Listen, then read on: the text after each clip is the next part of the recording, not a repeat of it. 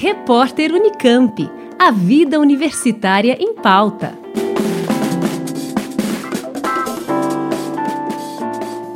Os projetos de extensão da Unesp em São José do Rio Preto, Rosa Choque Mulheres no Plural, juntos com a Frente Feminista, realizam a live Lei Maria da Penha e o Contexto Escolar, nesta quinta, 12 de agosto, às 7 da noite, com transmissão ao vivo no canal do Mulheres no Plural no YouTube.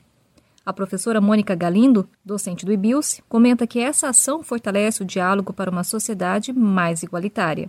Nesse ano, a Lei Maria da Penha completa 15 anos. E apesar de representar uma grande conquista no combate à violência contra a mulher, nós vemos na prática uma série de empecilhos para sua plena concretização. Um deles, muito importante, refere-se à necessidade de uma educação que combata efetivamente o machismo e o racismo e toda a violência relacionada a eles desde a mais tenra infância, principalmente dentro da escola. Pensar na Lei Maria da Penha no contexto escolar nos remete às questões da prevenção da violência doméstica e da violência contra a mulher.